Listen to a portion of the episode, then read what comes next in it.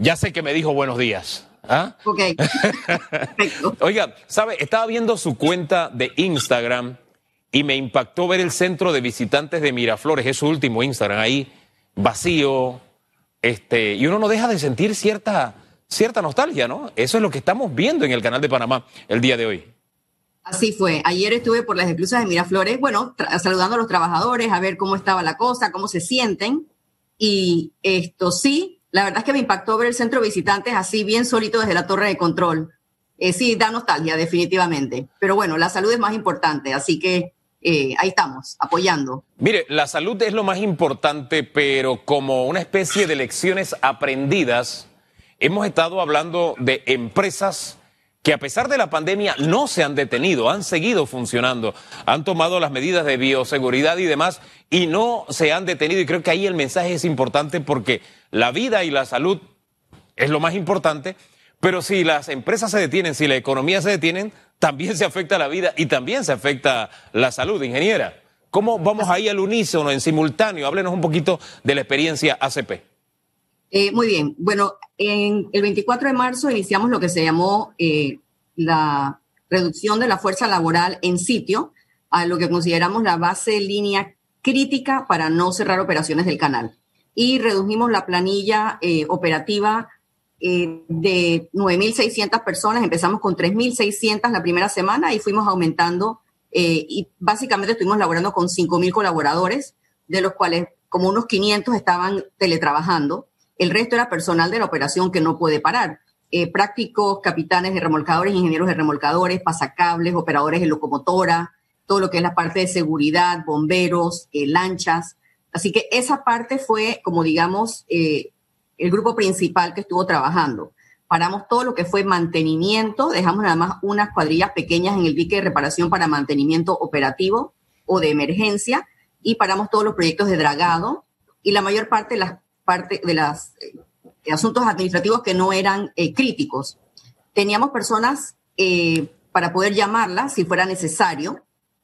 Así que, y bueno, el 8 de junio incorporamos nuevamente a la totalidad de la fuerza laboral. Lo importante y el mensaje es que se puede seguir funcionando a pesar del COVID, frente al COVID. No llenarnos de miedo, sino buscar los mecanismos para que la rueda de la economía, de las empresas, de las actividades se siga moviendo, ingeniera, ¿no le parece? Efectivamente, nosotros lo que hicimos en primera instancia fue establecimos unos turnos extendidos de 12 horas de 14 días, de los cuales los colaboradores trabajaban 7 días consecutivos, 12 horas y descansaban 7 días en su casa. Esto nos daba la tranquilidad de que teníamos gente eh, descansando en casa sin contacto social por 7 días, de manera que podían relevar a los demás. Mientras estábamos habilitando todas las instalaciones. El Canal de Panamá cuenta con más de 800 instalaciones y en ese periodo de tiempo empezamos a evaluar cada una de ellas, analizar cada una de ellas una vez que teníamos las guías del MINSA de qué requería eh, las ocupaciones de las distintas áreas y en cuestión de dos semanas adecuamos todas las instalaciones para el retorno laboral.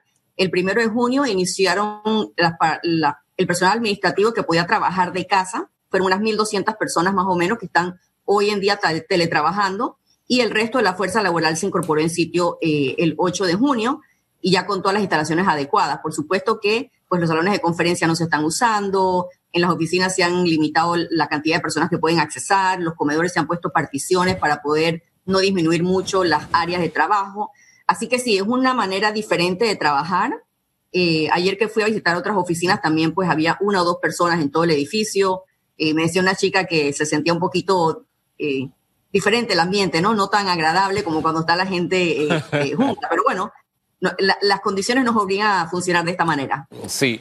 Eh, ¿En qué medida ese adecuarse, reinventarse, eh, es necesaria la, la, flexibilidad de parte de tanto del empleador o de la empresa como también del propio colaborador, del trabajador? Sabiendo, usted me habló de jornadas extendidas, mayores tiempos de descanso. La, la clave es esa comunicación, ¿Cómo, cómo se ha logrado esa proactividad para que al final no se detenga Canal de Panamá y que nos sirve de ejemplo para que otras actividades tampoco se detengan. Claro. Bueno, como tú dices, comunicación muy importante. El administrador salió en varias ocasiones dando eh, videos explicándole a las personas lo que estaba pasando. Dentro del canal de Panamá hemos enfatizado muchísimo lo que es eh, la responsabilidad de cada individuo de su salud. De manera que el lavado de manos, el uso obligatorio de las mascarillas, eh, tenemos muchas cápsulas que le mandamos a los colaboradores informativas de eh, cómo cuidarse, cómo protegerse, las mejores prácticas. Tenemos también una línea telefónica para cualquier apoyo psicológico que requiera cualquier colaborador que se sienta que, tiene, que necesita ese apoyo. Y bueno, estamos siempre ahí, como que dice día a día, eh, damos las mascarillas a los colaboradores, eh, pusimos eh, dispensadores de gel alcoholado por toda la institución y toma de temperatura. Tenemos 30 lugares donde tenemos toma de temperatura por auxiliares, contratamos bastantes auxiliares para hacer la toma de temperatura. Eventualmente compraremos algunos equipos de estos ya automáticos para que la gente pueda pasar tenga una circulación más rápida pero eh, eso, eso da confianza. La otra cosa que hicimos antes del retorno laboral del resto de la fuerza laboral fue que hicimos las pruebas serológicas a más de 4.500 colaboradores que estaban afuera y ahora estamos haciéndola a todos los que están en sitio. Eso nos permite poder mandar a alguien a un hisopado si saliera con un resultado que pudiera estar contaminada la persona. Pero la toma de temperatura diaria a todo el mundo nos ayuda también a detectar cualquier persona que sea asintomática pero tenga una fiebre y pues se le manda hisopado. Eh, fíjese, fíjese, destaco así solamente en términos porque, insisto, eh, creo que los panameños podemos hacer las cosas bien. El mejor ejemplo son las empresas que no se han detenido. Y lo que usted me habla del canal de Panamá, comunicación, liderazgo, innovación y el acompañamiento con las medidas de bioseguridad. Creo que ahí están los fundamentos claves importantes para que haya seguido funcionando. Y es un ejemplo, y lo, lo destacamos porque así como el Canal de Panamá, otras empresas han seguido funcionando exactamente con, con esos mismos parámetros, bajo esos mismos parámetros. Comunicación muy importante. Ahora, vamos al Canal de Panamá versus el país. Es fundamental en lo que será la recuperación económica y el mantenimiento también de la economía eh, en este, en este momento. Decía el administrador que se esperan cancelaciones, hablaba de cruceros y demás. Amplíenos el panorama de cómo se va a ver afectada la economía ACP, Canal de Panamá, por COVID. Eh, muy bien. Hemos tenido eh, algunas cancelaciones, definitivamente. Lo que fueron los cinco primeros meses del año, desde octubre, el año fiscal del, Canal de Panamá es de octubre, primero de octubre al 30 de septiembre. Lo que fue desde octubre hasta marzo, eh, febrero, estuvimos por arriba del presupuesto, tuvimos una ejecución muy buena. Entonces, el impacto que hemos visto a partir de marzo es que en marzo tuvimos un por ciento por debajo, del presupuesto de los arribos de los buques que teníamos presupuestados. Eh, en abril eso se incrementó a 5%, en mayo se incrementó a 14% y en junio estamos viendo un 11 o 12% por debajo de lo que estaba presupuestado. La ventaja es que como los cinco primeros meses del año estuvieron muy buenos, eh, estos meses todavía no nos han impactado, eh, si vemos el año entero, desde octubre hasta junio, dependiendo de cómo se comporte julio, agosto y septiembre, debemos poder estar dentro del presupuesto gracias a los cinco primeros meses que estuvimos, eh, como que dice, por arriba de lo que habíamos presupuestado. Entonces, el, lo que la ACP aspira es que podamos llegar al presupuesto al 30 de septiembre. Eh, va a depender mucho de cómo se comporte julio, agosto y septiembre, porque en junio vemos que va por un 11% por debajo del presupuesto, pero se balancea. Sí tuvimos eh, muchas cancelaciones, algunas de esas cancelaciones, aunque se hicieron en el mes de abril y mayo, era para tránsitos no necesariamente del mes de abril y mayo, sino abril, mayo, junio, julio, agosto, septiembre, eh, porque la manera como funciona el canal es que hacemos reservaciones y las reservaciones que se habían hecho antes del 15 de febrero no tenían penalización si se cancelaban a un futuro. Definitivamente que los segmentos más golpeados han sido eh, portavehículos, pasajeros o cruceros eh, y el gas natural licuado. Son los segmentos de mercado que han tenido mayor impacto y mayor reducción en el tránsito de los buques. Otro segmento que se ha impactado grandemente son las embarcaciones menores, que ahí sí hemos tenido como un bajón de un 70% de los tránsitos en el mes de mayo. Sin embargo, ese es un segmento muy pequeño, muy, muy pequeño, son los barcos que no utilizan locomotoras para transitar en las cruzas Panamá, son los que se llaman handlines, o sea que no, no impactan mucho el ingreso. Lo que sí nos impactan son los buques de alto calado, donde pues sí hemos tenido eh, alguna baja, pero como digo, por ahora, hasta lo que es mediado de junio, nos vemos eh, justo en el presupuesto. Las cancelaciones, las cancelaciones que nos habla eh, eh, son principalmente, ¿dónde los ubicamos? Principalmente eh, en los Panamax o post-Panamax, es decir, en el canal viejo, el canal nuevo, ubíquenos en eso. No, definitivamente que en las Panamax. La mayoría de las cancelaciones se han dado en las Panamax. En las Neo-Panamax, los cinco primeros meses del año teníamos un promedio de nueve buques Neo-Panamax. ahora estamos teniendo un promedio de ocho que, no, está, no está mal, ¿no? Eh, pero en las Panamax es donde se ha visto el mayor impacto, sobre todo por embarcaciones menores, eh, portavehículos y cruceros. Sí, eh, repítame el promedio de Neo Panamax y el que tienen ahora, repítame lo que no puede tomar nota. nueve buques diarios, es el, el, que tuvimos entre octubre y marzo y ahora hemos bajado a 8 de los neopanamax, promedio. sí. Eh, nos decía que tenemos un equilibrio como ACP, como país en, en, este negocio, porque la, la, baja que hemos tenido de mayo a la fecha se compensa con los buenos primeros meses. Y nos decía que se iba a cumplir con la meta. Uh, recuérdenos cuál es la meta, cuánto tenía planificado recaudar la, la ACP y que, bueno, sería buena noticia para frente a mí. Eh, sí te, puedo hablar de porcentaje, que en porcentaje estamos bastante cerca. Sí. Eh, con la tarifa de, eh, de agua dulce que se implementó, también nos ha ayudado un poco a balancear, como quien dice, la falta de ingreso por peaje. Eh, así que eso es lo que nos está ayudando también a que tengamos una ejecución adecuada. Y bueno, siempre y cuando julio, agosto y septiembre se comporten de una manera, digamos, neutral o no muy negativa, podremos llegar al, a la cifra presupuestal que no manejo en este momento. Sí, sí, ahí busqué enseguida las notas. En octubre del año pasado, declaraciones suyas, 55 millones adicionales esperaban recaudar. A lo que quería ir es si, ir, es si esa meta se logrará o estaremos em, llegando a, por ejemplo, la cifra del año pasado, que no nos quedaría nada mal a propósito. Eh, bueno, por ahora, a lo que vamos del mes de eh, junio, si julio, agosto y septiembre no son muy golpeados, pudiéramos llegar a esa cifra definitivamente. Ajá, a la de los tres próximos meses. Así, al adicional que se esperaba de 55 millones. Exacto. Ajá. Eh, el tema del agua, ¿cómo andamos con los volúmenes de agua? Hemos venido con eh, em, problemas e, en ese tema. ¿Cuál es la situación actual? Bueno, eh, gracias a Dios ya el, el lago ha ido subiendo, hemos tenido buenas lluvias. Tanto así que hemos podido aumentar el calado a los buques a 46 pies de calado, que es una muy buena noticia. Em, definitivamente que el agua pues, es un problema eh, a largo plazo que, estamos evaluando y ahora mismo se está trabajando en un pliego de licitación para precalificación de posibles contratistas que desarrollen lo que es el programa de agua. Eh, pensamos que de aquí a un año podríamos estar teniendo ya, como dice, las soluciones a implementar. Este proceso lleva un proceso de precalificación y luego lo que es la licitación, donde participan nada más las empresas precalificadas para un proyecto de solución integral de eh, conservación, abastecimiento de agua. Eh, control, calidad y volumen, cantidad, son las, las cosas que estamos viendo en el agua y definitivamente que es sumamente importante. Hasta ahora las lluvias entraron un poquito antes de lo que esperábamos, lo que nos, nos agrada y esperemos pues que tengamos una estación lluviosa eh, por lo menos normal y si no fuera pues más abundante la lluvia. Sobre la mesa, disculpe, sí, sobre la mesa, sobre el tapete siguen las mismas alternativas, Vallano, eh, eh, Río Trinidad, en fin, ¿cuáles son, con el paso del tiempo, cuáles son las alternativas?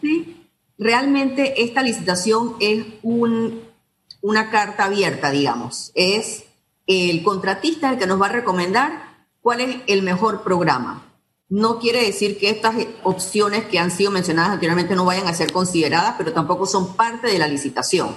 Entonces, cada contratista va a evaluar las opciones que nos puede ofrecer y evaluar cuál es el mejor proyecto para la cantidad de agua dentro del presupuesto que se asigne para este proyecto. La, información que manejamos es que al mostrar interés ACP por Bayano, el precio de Bayano se, se disparó.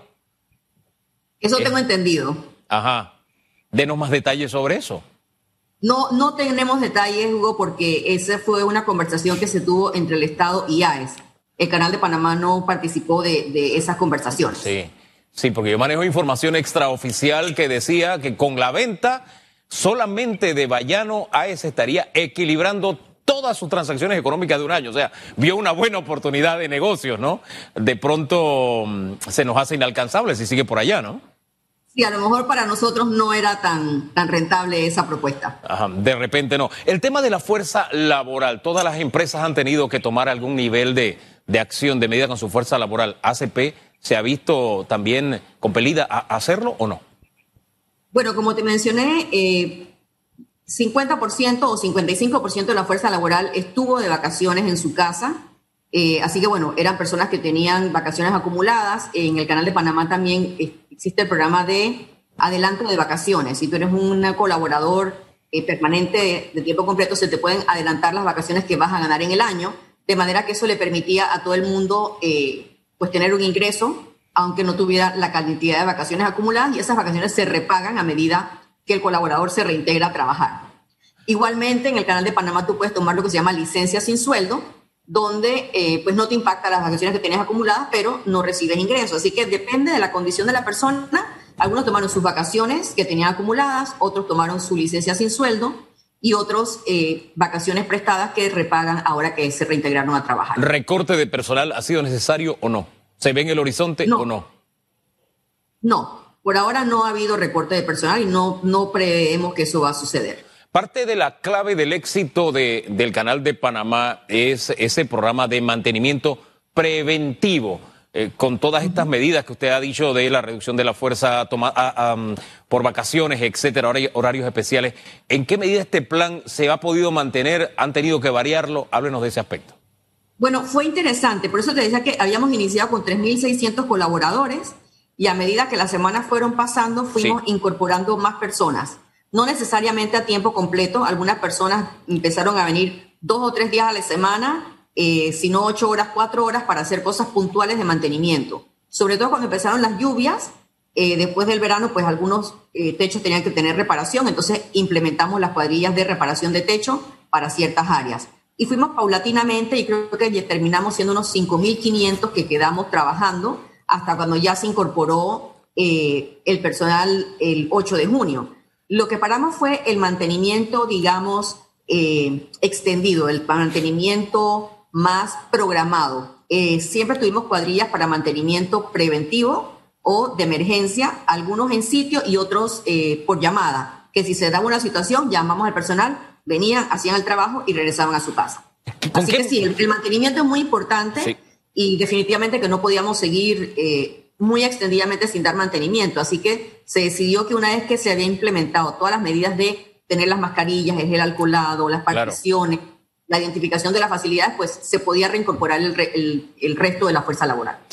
Eh, teniendo todo el antecedente que nos ha dado en esta entrevista, me gustaría cerrar con un mensaje al país, un mensaje a este equipo que conformamos todos, mirando lo que estamos viviendo en este momento, pero también mirando hacia el futuro. ¿Qué mensaje le, dejaría la ACP a todos los Bueno, definitivamente que el Canal de Panamá y el país entero ha sobrellevado múltiples retos en nuestra historia. Y bueno, este es otro reto más, no solo de Panamá, sino del mundo entero. Y la manera de salir adelante de esto es unidos, todos hacia la misma dirección. Así que insto al, al país que, que todo el mundo aporte su granito de arena de una manera positiva eh, porque si no estamos todos en, en esa guía de positivismo, no vamos a salir adelante. Ingeniera, gracias. Oiga, y ahí vi que colgó también al clavadista, Lagarto Juancho, el domingo fue, ¿no? Que estuvo ahí lanzándose la esclusa, ¿no? Él siempre nos visita. gracias, que tenga buen día. Bueno, igualmente, hasta luego. Gracias. La, la ingeniera Elia Marota, ella es la subadministradora del canal y me quedo con ese último mensaje. Como ven, el canal ha seguido, ACP ha seguido funcionando, ha habido un nivel de entendimiento, de liderazgo, es lo que debemos tener los panameños para superar este momento. No solamente la actitud, sino saber que estamos atravesando una situación difícil y en que tenemos, debemos tener la actitud ganar, ganar todas las partes que formamos, eh, conformamos esta, esta sociedad. Y no es con el negativismo o convirtiéndonos en, en profesionales del no o profetas del desastre y del caos que vamos a superar esto. No, sino con esa actitud de entendimiento y dando los pasos en la dirección correcta y creo que es un ejemplo más de cómo el país puede seguir funcionando a pesar del COVID. No con miedo, no con temor, sino tomando las medidas necesarias y siguiendo hacia adelante. La actitud correcta es esa, la prudencia y atrevernos a avanzar.